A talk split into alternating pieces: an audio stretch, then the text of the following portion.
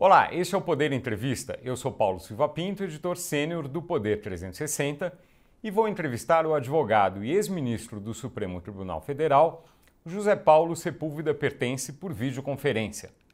Sepúlveda Pertence tem 84 anos, foi procurador-geral da República de 1985 a 1989 e, em 1989, assumiu uma das cadeiras do STF. Presidiu a corte de 2003 a 2005 e se aposentou em 2007. Foi ministro do Tribunal Superior Eleitoral e presidiu a corte de 1993 a 1994 e de 2003 a 2004. Ministro Sepúlveda Pertence, obrigado por ter aceitado o convite para esta entrevista. É um prazer. Agradeço também a todos os web espectadores que assistem este programa. Esta entrevista está sendo gravada no estúdio do Poder 360 em Brasília, em 25 de abril de 2022. Para ficar sempre bem informado, inscreva-se no canal do Poder 360, ative as notificações e não perca nenhuma informação relevante. Eu começo a entrevista perguntando: Ministro, o senhor tem uma avaliação sobre o decreto em que o presidente Jair Bolsonaro concede a graça, ou seja, perdoa as, uh, perdoa a pena do deputado Daniel Silveira, condenado pelo Supremo Tribunal Federal? Bem, o problema não é fácil, mas me parece que é preciso distinguir indulto, como tem tentado justificar uh, uh, o ato presidencial, é, e é, do, do indulto e da, da graça são institutos diferentes. A graça é uma medida individual, enquanto o indulto é uma medida é, coletiva, que tem se tornado quase rotineira no Brasil é, a partir do, dos indultos de Natal que atingem uma multidão indeterminada de pessoas, diria de condenados, que implica, é, é, condenados que impliquem certas restrições ou certas extensões a ser postas uh, no mandato, no, no ato presidencial, e que, enfim, se torna inconfundível com o indulto. O indulto é uma medida coletiva, sem determinação do acusado ou condenado a que se dirige, ao passo que a graça é o um instrumento individual é, determinado para ter a sua pena diminuída ou abolida. Como o senhor mencionou a diferença entre uh, o indulto e a graça, o, uh, o artigo 84, inciso 12 da Constituição, fala que é privativa do presidente da República a concessão de indulto, não menciona graça. Uh, o fato de não mencionar graça traz alguma consequência para esse, esse decreto que usa a palavra graça? Bem, é, não é fácil a distinção, até porque a lei não chega a definir, a não ser na referência dados, direitos e garantias individuais, a graça ao indulto. É... Enfim, é esse o ponto. É... Enfim, que o indulto, como decretado é uma forma de extinção de punibilidade já decretada sem sentença desse, sentença passada em julgado, o que não se refere à graça. Seria o caso.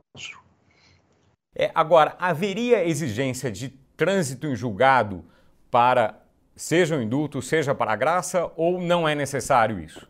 Eu diria que para a graça é necessário, porque é um ato individual. Tá? é, circunscrito a características individuais do beneficiado. Enquanto o indulto, eu já disse, é uma questão de política criminal não individualizada, mas concedida em termos genéricos.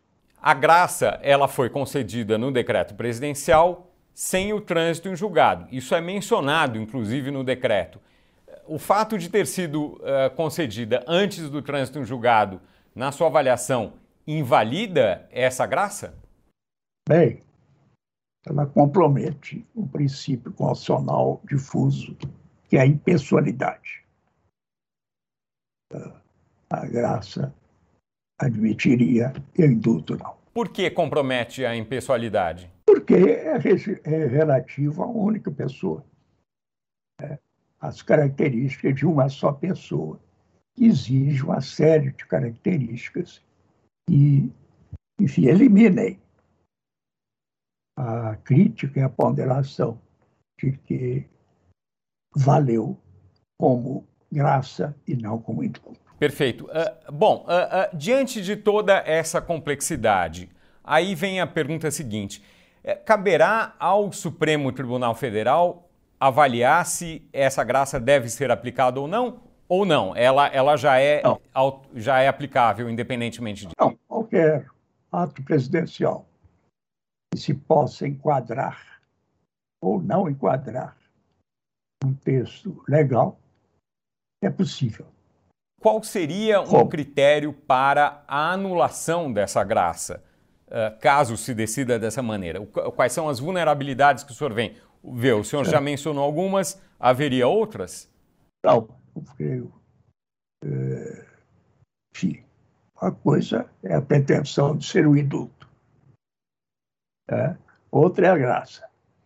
Esta é que ponha a, põe em questão a questão da impessoalidade. Por que que, eh, eh, como o senhor mencionou, quer dizer, isso, isso acho que é um ponto importante, é, naqueles casos de 1945, claro, a graça foi concedida a pessoas específicas, né? Quer dizer, os nomes delas estão ali. A, a, a figura, enfim, se tornou, é, o, o, foi, foi concedida por, por é, concedida por atos individualizados. Vamos dar um nome paradigmático daquelas anistias ou graças, que é Luiz Carlos Prestes, o chefe do Partido Comunista, que estava preso e foi liberado quase como uma condição de uma condição de redemocratização do país. É, é nesse, qual é, isso é importante. Qual a diferença daquele caso para este caso, na sua avaliação? Não quero precipitar-me nisso. Eu precisaria de um, de um estudo mais retido. Citei o caso é, paradigmático, porque ele marca politicamente uma, uma, uma, um ensaio de abertura de superação do Estado Novo. O que, obviamente, não é o caso do Brasil hoje. É, é, ainda é, numa questão conceitual, ministro, é, o indulto, a gente é, é, diferenciando aqui conceitualmente o indulto da graça, o indulto é sempre coletivo, é isso?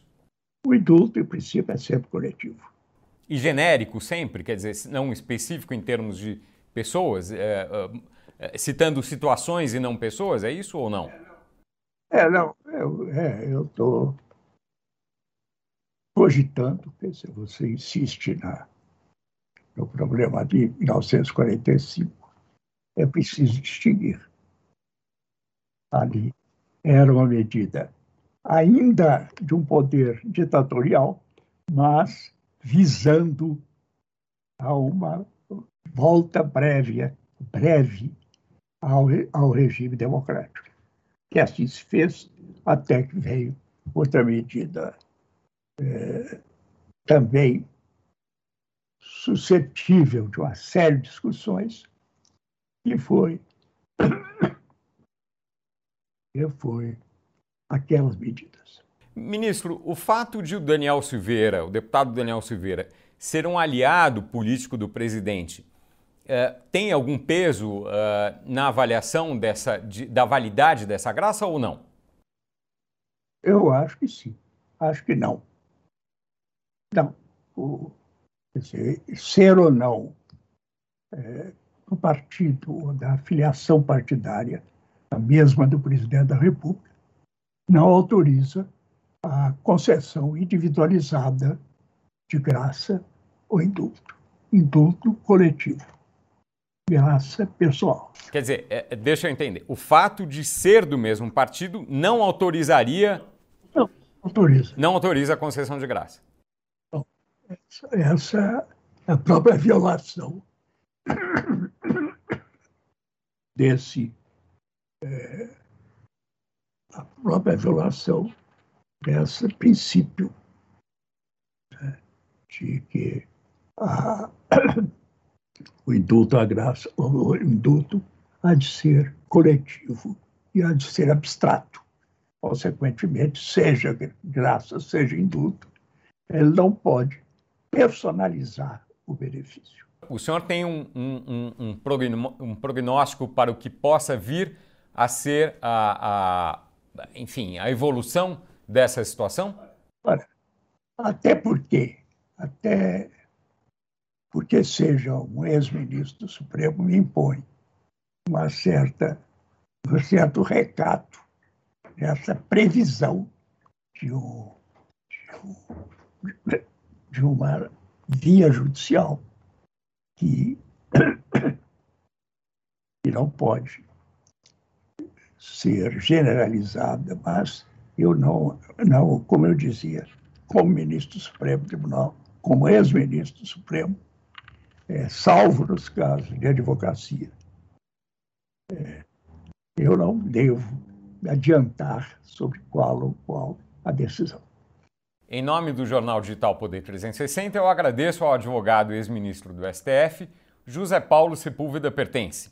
Obrigado também por me dar essa oportunidade e desculpa por é, não estar é, disposto ou em posição de impedir é, essa entrevista e a análise deste caso concreto. Agradeço também a todos os web espectadores que assistiram este programa. Essa entrevista foi gravada no estúdio do Poder 360 em Brasília em 25 de abril de 2022.